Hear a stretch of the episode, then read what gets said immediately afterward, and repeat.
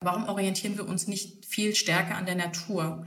Und die Natur kennt keinen Müll, sondern die Natur ist quasi jedes Produkt, was aus einem Prozess entsteht und übrig bleibt, wiederum ein Input ähm, für einen neuen äh, Prozess. Also da ist eine Lebendigkeit drin und äh, die Dinge hängen miteinander zusammen. Und dieser Gedanke von Interdependenz, die Dinge hängen miteinander zusammen und was in dem einen Prozess vielleicht nicht mehr benötigt wird, ist aber durchaus ein Input oder sagen Waste as Food, ein Input in einen neuen äh, Prozess, äh, ist eben, äh, finde ich, macht, hat es für mich sehr gegenständlich gemacht, äh, dass was da in der Natur, Natur eigentlich äh, äh, sehr elegant funktioniert und vielfach getestet ist, dass das auch für uns ein spannendes Modell sein kann.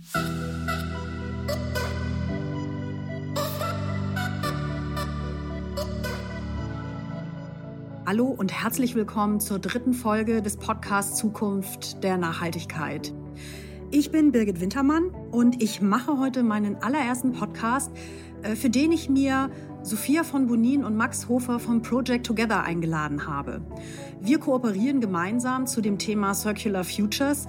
Es geht dabei um Kreislaufwirtschaft und die beiden stehen mir heute Rede und Antwort, wenn es um die Frage geht, was genau ist das Projekt und was braucht es für Unternehmen, die in Kreislaufwirtschaft aktiv werden wollen.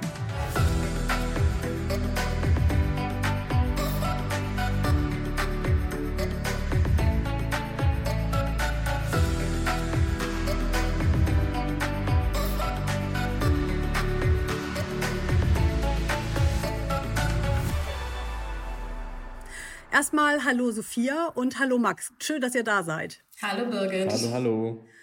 Ähm, wir fangen vielleicht erstmal damit an. Ähm, ihr seid bei Project Together. Vielleicht, Sophia, erzählst du uns erstmal, was Project Together ist und äh, was du da genau eigentlich machst. Hallo Birgit. Wir freuen uns auch sehr, hier zu sein heute, der Max und ich. Ähm, ich bin Sophia, ich bin seit März letzten Jahres bei Project Together. Wir sind ein Impact-Startup aus Berlin. Äh, wir äh, beschäftigen uns mit der Frage, wie wir große gesellschaftliche Herausforderungen, vor denen wir ohne Frage stehen, von der Zukunft der Bildung, ähm, der Demokratie in Zeiten der Digitalisierung und der Polarisierung, der Ukraine-Krise, ähm, der Klimakrise, also dieser, diesen verschiedenen Großlagen, vor denen wir stehen, da ähm, uns mit der Frage auseinanderzusetzen, wie schaffen wir das gesellschaftlich, äh, diese komplexen Krisen zu adressieren, Lösungen zu finden und die mit sehr viel Hochdruck, denn die Zeit drängt, ähm, zu skalieren. Ähm, und dafür setzen wir eine Vielzahl an Programmen auf. Innovationsplattform, Circular Futures ist eine davon äh, und mit der versuchen wir auch aktuell ähm, diese Transformation vom linearen Wirtschaften zum zirkulären Wirtschaften ähm, genau, mit Werf voranzutreiben.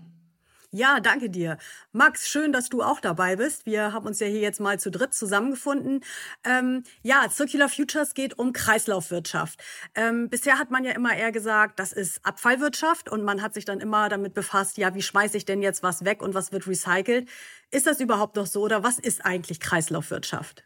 Vielen Dank, Birgit, heute für die Einladung. Ähm, wir freuen uns sehr, da zu sein. Sophia hat das schon ganz gut eingeführt, was Project Together macht. Und ganz genau, ähm, Circular Futures dreht sich um die Kreislaufwirtschaft oder auch Circular Economy genannt. Ähm, die, der Begriff Circular Economy kommt genau aus diesem, ist genau aus diesem Grund aufgekommen, den du gerade genannt hast, dass äh, Kreislaufwirtschaft sozusagen im, nur im Bereich der Abfallwirtschaft verortet war und dass es um viel mehr geht als einfach nur Recycling von Materialien, sondern es ist ein ganzheitlicher Einsatz, äh, äh, ähm, Ansatz, der vor allem schon beim Produktdesign beginnt. Ähm, dort wird festgelegt, kann man sagen, ähm, welche Materialien eingesetzt werden und letztendlich dann auch, wie viel Müll am Ende entsteht. Und die Circular Economy ist eben ein ganzheitliches Konzept, was sich nicht nur auf ähm, Abfallwirtschaft und Recycling beschränkt, sondern von Produktdesign äh, über die Produktausbringung, über die Nutzung,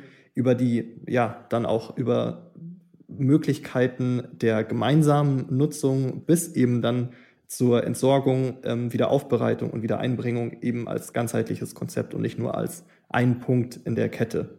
Hast du vielleicht direkt mal ein Beispiel für uns, was sowas sein könnte? Ich glaube, das fällt manchen sonst schwer, sich vorzustellen, äh, was genau so ein zirkuläres Produkt vielleicht sein könnte.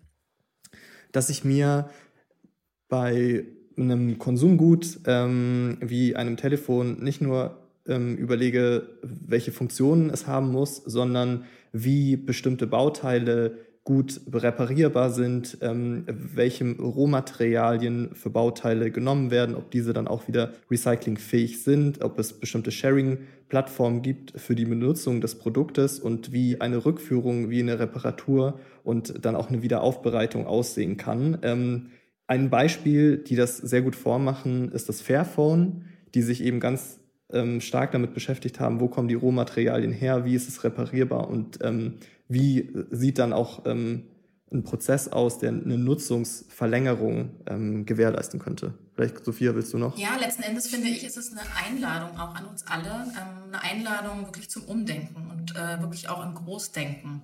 Ähm, ich selber beschäftige mich mit dem Thema Circular Economy jetzt seit etwa zwei Jahren. Verstehe mich auch selber noch als Lernende da, aber für mich war das, glaube ich, als jemand, der sich schon viele, viele Jahre insgesamt mit dem Thema Nachhaltigkeit beschäftigt hat, einfach ein großer Aha-Moment, nochmal selber, sagen auch in seinem eigenen Konsumverhalten zu verstehen, wie selbstverständlich eigentlich Müll Teil unseres Alltags ist. Ähm, und dass Müll tatsächlich Teil unserer wirtschaftlichen DNA ist. Also wir können uns gar nicht vorstellen, eine Welt, in der es keinen Müll gibt.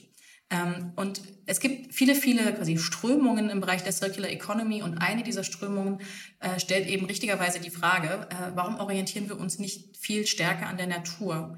Und die Natur kennt keinen Müll, sondern die Natur ist quasi jedes ähm, jedes Produkt, was aus einem Prozess entsteht und übrig bleibt, wiederum ein Input ähm, für, einen, für einen neuen äh, Prozess. Also da ist eine Lebendigkeit drin und äh, die Dinge hängen miteinander zusammen. Und dieser Gedanke von Interdependenz, die Dinge hängen miteinander zusammen und was in dem einen Prozess vielleicht nicht mehr benötigt wird, ist aber durchaus ein Input oder sagen Waste as Food, ein Input in einen neuen äh, Prozess, äh, ist eben finde ich, macht, hat es für mich sehr gegenständlich gemacht, äh, das, was da in der Natur, eigentlich äh, sehr elegant funktioniert und vielfach getestet ist, dass es auch für uns ein spannende, äh, spannendes Modell sein kann. Und ähm, daran arbeiten eben aktuell viele, viele Menschen, das äh, genauso zu durchdenken. Und richtigerweise, wie Max sagt, das fängt eben nicht erst an, wenn es darum geht, wohin werfe ich die Dinge, sondern es fängt wirklich ganz, ganz frühzeitig an bei der Frage von Materialauswahl, aber auch in der Frage, wie designe ich dieses Produkt eben, damit es am Ende tatsächlich auch ähm, sozusagen wieder, also entweder lang wiederverwendet werden kann oder dass es eben am Ende seines Lebensspanns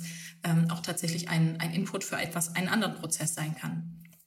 Ja, ich habe da äh, tatsächlich mich auch mal ein bisschen mit beschäftigt, jetzt auch anlässlich unseres neuen Projektes und habe eben dann auch festgestellt, es ist eben nicht nur diese Frage, kann ich etwas recyceln? Das kennen wir ja vom Plastik. Äh, das ist ja nun das klassischste Beispiel, dass man jetzt auch immer wieder in den Läden mehr Flaschen findet, auf denen steht, äh, Plastik wurde zu 100 Prozent recycelt, sondern äh, das, was ich ja auch sehe, ist gerade auch beispielsweise in der Automobilindustrie, dass man versucht, wirklich Bauteile wieder zu verwenden. Ähm, aber das ist ja auch nicht so ganz ohne Voraussetzung. Nicht? Also das heißt ja nicht nur, dass man ähm, findet, wie man äh, herausfindet, wie man Materialien neu wieder aufbereitet, sondern wenn man Teile ähm, immer wieder verwerten will, braucht das ja noch andere Voraussetzungen. Also zum Beispiel dieser Produktpass, um den es jetzt neuerdings geht. Ähm, befasst ihr euch auch mit solchen Aspekten oder gibt es noch weitere Aspekte, die man im Rahmen der Materialsuche oder der Frage von ähm, einzelnen Teilen, die man verwendet, ähm, die man da beachten muss bei Kreislaufwirtschaft? Also der, der Produktpass ist sicherlich jetzt ein, sozusagen ein Thema, was ja äh, auch in den Medien vielfach ähm, diskutiert wird. Wir, wir, wir beobachten das natürlich und wir diskutieren das auf unserer Innovationsplattform mit Initiativen, die auch in ähnlichen Bereichen unterwegs sind. Ähm, auch aus der Baubranche ist es ja inzwischen eine heiß diskutierte Frage, wie kann man eigentlich Materialien, die verbaut werden, äh, die, der, die Baubranche ist ja eine der größten ähm, ähm, äh, Polluter, also äh, ähm, diejenigen, die wirklich sehr, sehr viel Abfall weltweit produzieren ähm, wie, wie kann man eigentlich die Materialien, die verbaut werden, ähm, weiter nutzen, wenn beispielsweise ein, ein Gebäude aber ähm, sozusagen an, an das Ende seines Lebens kommt. Äh, und eine der zentralen Fragen äh, ist da natürlich so, wie wissen wir eigentlich, was da verbaut ist? Ähm, und äh, da gibt es eben ganz, ganz spannende Lösungen, unter anderem ähm, ein, eine Partnerinitiative von uns, äh, Madasta, die äh, sich genau damit beschäftigt haben, wie können wir eigentlich in, in diesen Bauprozessen genau Transparenz erstmal herstellen, welche Materialien verbaut sind, damit wir am Ende dann tatsächlich auch nachvollziehen können, ähm, was im Haus ist. Und dann ist natürlich der nächste spannende, die nächste spannende Frage, auch dazu beschäftigen sich aktuell viele Innovatorinnen, wie können wir dann, wenn wir erstmal wissen und die Transparenz haben, was beispielsweise beispielsweise verbaut ist, wie stellen wir sicher, dass diese Materialien an die richtigen Nutzer dann wiederum kommen? Ähm, denn dafür braucht es ja auch Marktplätze, dafür braucht es auch die richtige Infrastruktur, ähm, um wiederum diese mat verbauten Materialien von A nach B zu bringen. Das hat ganz, ganz hohe Erfordernisse mit Blick auf, ähm, wie transportiere ich die einfach von A nach B. Also da, sind, da stehen, stellen sich ganz viele komplexe Herausforderungen ähm, sozusagen in diesem Prozess heran. Und da kommen wir quasi an, eine, an einen Aspekt, der eben die Kreislaufwirtschaft aus unserer Sicht besonders charakterisiert. Und das ist eben, das ist kein, äh, es ist quasi kein Business as usual, sondern es erfordert von Unternehmen, die sich daran beteiligen, ähm, sich wirklich umzustellen und aus dem Konkurrenzdenken herauszukommen und eben eine ganz neue Qualität an Kooperationen auch einzugehen, ähm, um sozusagen entlang der eigenen Lieferkette auch gemeinsam mit Zulieferern, gemeinsam mit Partnern ähm, ganz neu darüber nachzudenken, wie schaffen wir hier eigentlich diese Kreisläufe zu schließen. Ja, das ist, glaube ich, jetzt auch so genau dieses Wesen des Kreises. Ähm, und Max, da würde ich noch mal gerne auch in deine Richtung äh, noch mal vertiefend fragen wollen. Äh, Unternehmen äh, können also, wenn ich das richtig verstehe, auch nicht einfach sagen, so, ich mache jetzt mal Kreislaufwirtschaft und fange einfach mal an. Ich suche mir irgendein Material aus und mach mal. Sondern das scheint ja sehr viel voraussetzungsvoller zu sein, was eben mit viel Information und Transparenz zu tun hat. Ähm, kannst du uns da vielleicht äh, ein bisschen mehr zu sagen, ähm, wie so ein Kreislauf normalerweise normalerweise entsteht und beziehungsweise wer da eigentlich dran beteiligt ist. Es ist natürlich richtig, dass es ähm, sehr viel komplexer ist, als einfach zu sagen, so jetzt mache ich mal Kreislaufwirtschaft. Aber im Prinzip ist dieses Mindset oder diese Haltung von ähm, diese Sache anpacken zu wollen oder selbst äh, Teil der Transformation zu sein zu wollen, eigentlich schon ein sehr, sehr wichtiger und zentraler, zentraler Schritt auch. Aber es ist natürlich richtig, dass ähm, die Umstellung des eigenen Unternehmens sehr, sehr viel Zeit, Geduld und auch Ressourcen erfordert und dass es, ähm, wir haben, weil wir schon eingestiegen sind, auch sehr viel über Produkte gesprochen haben und über Materialien. Das ist natürlich nur die eine, die eine Seite. Auf der anderen Seite ist der Transformationsprozess, durch den Unternehmen gehen werden und auch gehen müssen, ähm, viel vielschichtiger, weil es einen gesamten Sinneswandel eigentlich auch in, in, in der Organisation braucht. Also das fängt vor allem auf der Management-Ebene an und geht äh, runter in die kleinsten ähm, Abteilungen, wie über Innovation nachgedacht äh, wird, auch ähm, die ganze Wissensaufnahme, Produkte anders zu gestalten, die ganzen Produktionsabläufe umzugestalten und sozusagen die Umstellung hin zu zirkulären Geschäftsmodellen ist auch, hat sehr, sehr viel mit Organisationsentwicklung gleichermaßen zu sehen. Deswegen ist es auf jeden Fall nicht so, dass es einfach nur darum geht, bestimmte Produkte auszutauschen gegen nachhaltigere, zirkuläre, ähm, sondern darum, wie kann man generell als Unternehmen anders beispielsweise über Langlebigkeit, höhere Qualität, Rücknahmeoptionen, Reparaturmöglichkeiten nachdenken. Und das ist natürlich, kann, hat natürlich manchmal zur Folge, dass komplette Geschäftsmodelle oder die komplette Ausrichtung von Unternehmen, die sich über Jahrzehnte sozusagen entwickelt hat und auch etabliert hat, ähm, wie kann das umgekrempelt werden? Und dafür ist wenig Zeit da und das ist natürlich eine große Aufgabe. Aber es macht eben nicht nur bei den einzelnen Produkten halt, sondern es geht auf die ganze Organisation, wenn man das auch ernst meint. Bloß um daran nochmal anzuschließen, also quasi alles, was Max sagt, und dann ähm, darf man wirklich nicht unterschätzen, dass es wirklich ein sehr, sehr anspruchsvolles Unterfangen ist. Das ist gar keine Frage. Ähm, was wir total spannend finden, auch gerade in Gesprächen mit mittelständischen Unternehmen, äh, ist natürlich, dass dieses Thema Kreislaufwirtschaft äh, interessanterweise auf der einen Seite erstmal noch nicht so bekannt ist unter vielen Mittelständlern. Und gleichzeitig, wenn man es einmal erklärt, wenn man auch ein bisschen beschreibt, was sind auch Prinzipien, die dahinter stehen oder was sind auch so Qualitäten, um die es eigentlich geht, dass die durchaus total anschlussfähig äh, an viele der alten Tugenden im Mittelstand sind. Also genau die Frage von Langlebigkeit und wirklich sich Gedanken zu machen, ähm, sozusagen nicht einfach nur Wegwerfprodukte zu produzieren, sondern Dinge mit, ja genau, Dinge mit Qualität. Äh, dass das was ist, was äh, quasi äh, sehr schnell ähm, verstanden wird ähm, und wo auch sehr schnell verstanden wird, dass das ja durchaus kein, ich sag mal, kein Nachhaltigkeitsblabla ist. Das ist ja durchaus auch ein, ich sag mal, ein Vorwurf, den man vielleicht ähm, in, äh, sozusagen jenseits der eigenen Bubble auch dann mal hört, sondern dass hier auch echte Chancen liegen, also auch wirklich sozusagen ökonomische Chancen liegen, ähm, beispielsweise über Materialien nach, äh, anders nachzudenken.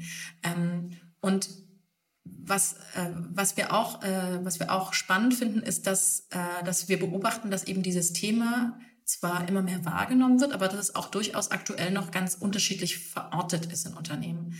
Äh, ich finde, daraus kann man immer auch ganz, ganz viel ablesen. Also wir sprechen mit Unternehmen, da liegt dieses Thema beispielsweise klassisch im Nachhaltigkeitsbereich. Nachhaltigkeitsbereich, je nachdem, wie die Unternehmen aufgestellt sind, sind dies aber auch nicht immer die ich sag mal, stärksten Geschäftsfelder oder die stärksten Bereiche. Bei manchen liegt es im Bereich Compliance. Das hat ja auch eine starke Signalwirkung. Da, da steht ja vor allem auch die Frage oder die Sorge dahinter so, was kommt da von außen auf uns zu? Wie müssen wir uns wappnen gegen Dinge, die da kommen? Und bei manchen liegt es eben im Thema äh, Innovation und Geschäftsmodellentwicklung äh, oder Geschäftsfeldentwicklung. Äh, und da kann man wiederum, finde ich, ganz schön ablesen, dass es eben genau ähm, äh, eben auch ganz, ganz viel Musik drin ist für Unternehmen, dass da eben auch ganz, ganz viele Geschäftspotenziale schlummern. Ähm, und wir haben eben die Erfahrung gemacht, das hat Max jetzt auch schon so ein bisschen angedeutet, dass äh, das Thema ähm, dass sozusagen viele sich fragen, so was ist für mich der Einstieg, wie kann ich loslegen? Und da gibt es eben nicht die eine richtige Antwort. Äh, wir haben ähm, Unternehmen in unserem Netzwerk, die haben damit angefangen, wirklich in einem großen, umfangreichen Change-Prozess darüber nachzudenken und die Weichen zu stellen und sowohl zu gucken im Außen und im Innen, was das bedeuten würde, wenn man tatsächlich kreislauffähig wird und wenn man sich auf diese Reise begibt. Ähm, und wir haben Unternehmen im Netzwerk, die, äh, die erstmal merken, so wir müssen irgendwie auch erstmal vielleicht ähm, Geschäftsführung noch stärker überzeugen von dem Thema. So wir, bevor wir den großen, großen Wurf wagen, äh, lasst uns mal probieren, mit kleinen, experimentellen Schritten voranzuschreiten und zu lernen und damit als Organisation auch, ich sag mal, ähm, äh, Argumentarium äh, zu sammeln, warum das auch Sinn machen könnte für uns und die dann vielleicht erstmal anfangen, eine bestimmte Produktlinie zirkulärer zu denken. Ähm, und da können wir nur sagen, da gibt es nicht den einen richtigen Weg. Ähm, äh, es ist am Ende des Tages schon wie in vielen Change-Themen eine Frage der Leadership. Also sind dann diejenigen im Unternehmen, die ähm, die Entscheidung treffen, auch mit an Bord. Äh, gegen, gegen Management beispielsweise kann man das Thema auf gar keinen Fall umsetzen, eben weil es so hohe ähm, Erfordernisse mit sich bringt. Äh, aber ich finde, es hat auch ein bisschen was Befreiendes zu sehen, dass das durchaus ein neues Thema ist, wo eben auch äh, Experimentieren total erlaubt ist. Ähm, ja, das, äh, Max, du wolltest doch direkt was ergänzen dazu, ne?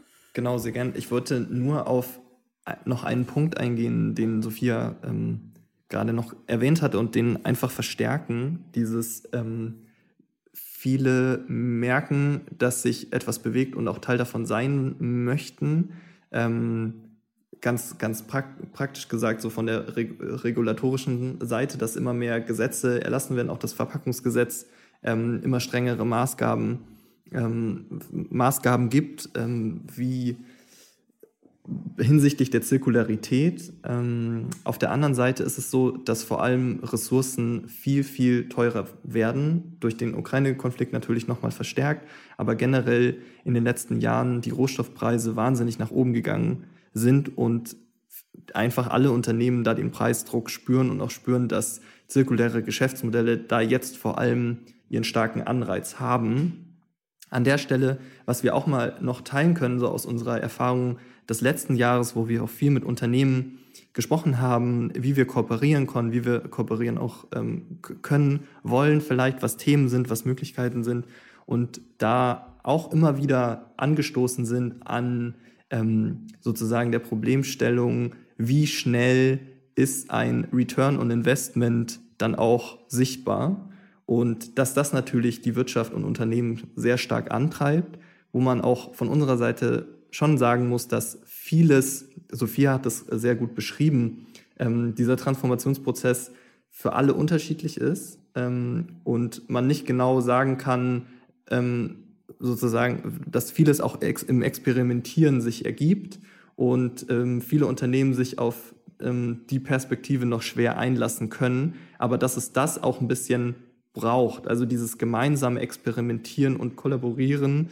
ähm, entlang von Wertschöpfungsketten und über Sektoren hinweg, um da äh, eben gemeinsam Lösungen zu entwickeln, die es so eben noch nicht gibt, sich darauf einzulassen, ähm, merken wir, ist für das ein oder andere Unternehmen dann doch noch eine Hürde.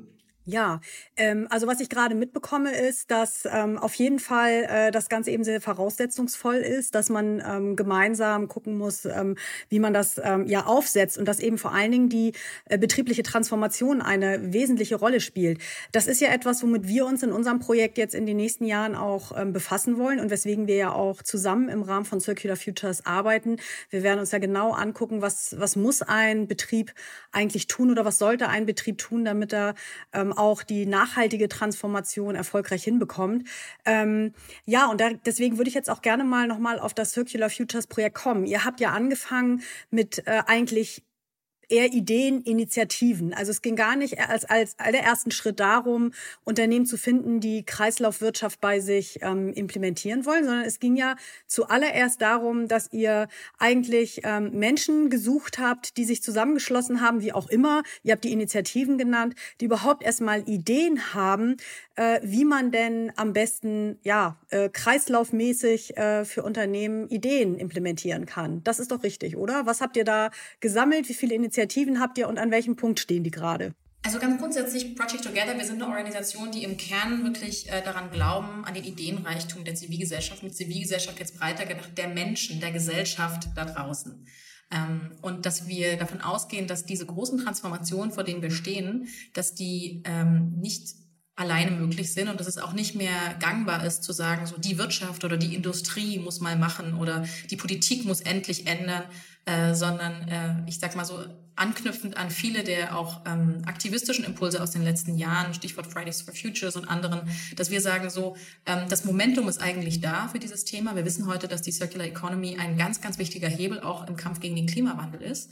Und deswegen brauchen wir die, die brauchen wir Verbündete, wir brauchen quasi die ähm, dass alle an einem äh, Strang ziehen. Und wie wir angefangen haben, genau wie du sagst, ist, dass wir eben in unserem äh, Programm, in unserem Netzwerk äh, erstmal über 110 äh, Startups und zivilgesellschaftliche Initiativen zusammengebunden haben, die aktuell an zirkulären Lösungsansätzen in ganz Deutschland arbeiten. Ähm, das sind Innovatorinnen, die sich mit der Frage beschäftigen von Materialinnovationen.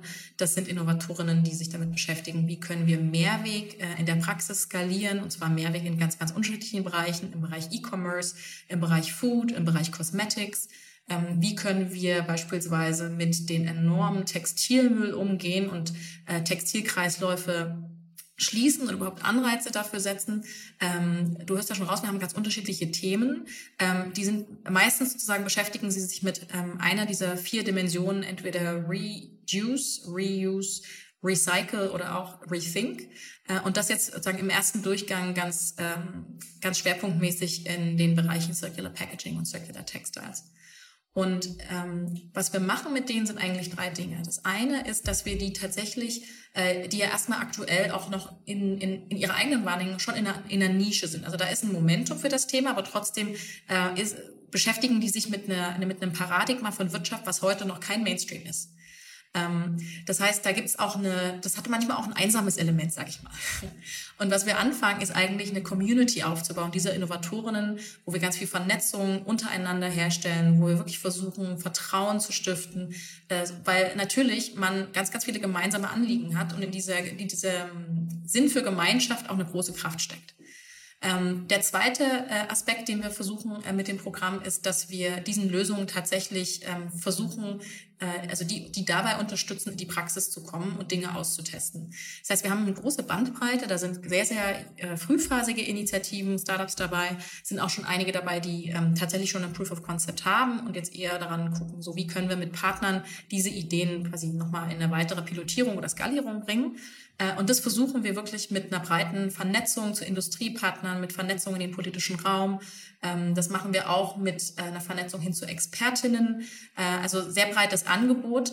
Ähm, und der dritte Aspekt, und das ist etwas, was ähm, uns quasi auch sehr stark unterscheidet von ganz klassischen Inkubatoren oder Accelerators, äh, wobei ähm, es auch noch nicht so viele Accelerators meines Wissens nach gibt, die über 110 Startups fördern. Also allein das ist schon ähm, ein bisschen besonders. Ähm, aber der dritte Aspekt, an dem wir uns äh, aktuell auch versuchen, ist, dass wir eben gemerkt haben, dass äh, diese einzelnen Lösungsansätze nebenbei, nebeneinander zwar quasi alle in eine spannende Richtung laufen, aber viele doch an Punkte kommen, wo sie sagen so systemische Hürden ähm, äh, treffen, wo sie merken, so, da kommen wir eigentlich alleine nicht weiter, da brauchen wir wirklich ähm, mehr als nur einen Partner, da braucht es eigentlich ein Konsortium an Gleichgesinnten, mit denen man was Neues ausprobiert oder an denen man versucht, äh, diese Hürden aus dem Weg zu räumen. Das können regulative Hürden sein, das können aber auch sein Standards, die notwendig sind, damit ein Bereich vorankommt. Äh, das kann auch bedeuten, dass man eben in der Praxis mal Dinge verprobt, die jetzt ein einzelnes Startup auch nicht so gut einfach alleine machen kann. Ähm, wir überschreiben das ähm, äh, mit transformativen Allianzen. Das sind also Bereiche, wo wir sagen, da versuchen wir, ähm, unsere Innovatorinnen mit äh, Stakeholdern, also mit den Champions aus dem öffentlichen Sektor, aus der Industrie, aus der Zivilgesellschaft, aus der Wissenschaft zusammenzubringen und entlang dieser systemischen Barrieren Veränderungen äh, zu bewirken. Das kann beispielsweise sein, um es mal ein bisschen griffiger zu machen.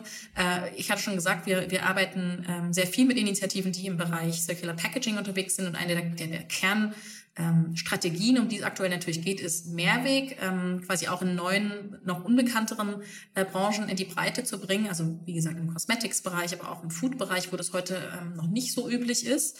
Wir kennen es ja eben eher aus dem, aus dem Bereich der, der, der, des Wassers oder der Flaschen. und hier ist es ja genauso ein, ein wunderbares Thema, wo man sehr schnell merkt, da geht es eben nicht nur um äh, ein einzelnes Startup, was eben äh, die, richtigen, äh, die richtigen Gefäße herstellt, sondern damit das tatsächlich in der Praxis funktioniert, müssen ja sehr, sehr viele Akteure zusammenwirken, wie so ein, wie so ein Zahnrad, was ineinander greift. Ähm, da müssen quasi, da, da, da braucht es äh, Zusammenarbeit mit den äh, mit Akteuren aus dem Lebensmitteleinzelhandel zum Beispiel oder von den Drogerien. Es braucht ähm, die Abfallwirtschaft dazu. Es braucht ähm, sagen Menschen, die entlang dieser Infrastruktur, die es für Mehrweg braucht, um beispielsweise auch Gefäße zurückzuholen oder zu spülen, ähm, die da quasi äh, Interesse haben, mitzuwirken. Und das sind eben manchmal auch nicht die üblichen Verdächtigen. Wir haben beispielsweise ähm, ein Startup aus unserer Kohorte, ähm, Faircup, die haben angefangen, ähm, mit, äh, mit dem öffentlichen Sektor zu kooperieren. Und dann eine große Frage, die die umgetrieben hat, ist, wie schaffen wir es eigentlich, ähm, sozusagen im großen Rahmen die Gefäße, die wir in Umlauf bringen, auch zu reinigen. Ähm, das quasi aufzubauen, diese Infrastruktur, diese Reinigungsinfrastruktur ist, ist sehr aufwendig, sehr komplex und kann auch ganz schnell ein Kostentreiber sein. Die haben angefangen zu kooperieren mit öffentlichen Krankenhäusern, äh, weil die tatsächlich ähm, in ihrer Region ähm, Kapazitäten hatten und nicht ausgelastet waren. Äh, und da kamen plötzlich sozusagen Dinge zusammen, die man vorher gar nicht so äh, erwarten konnte.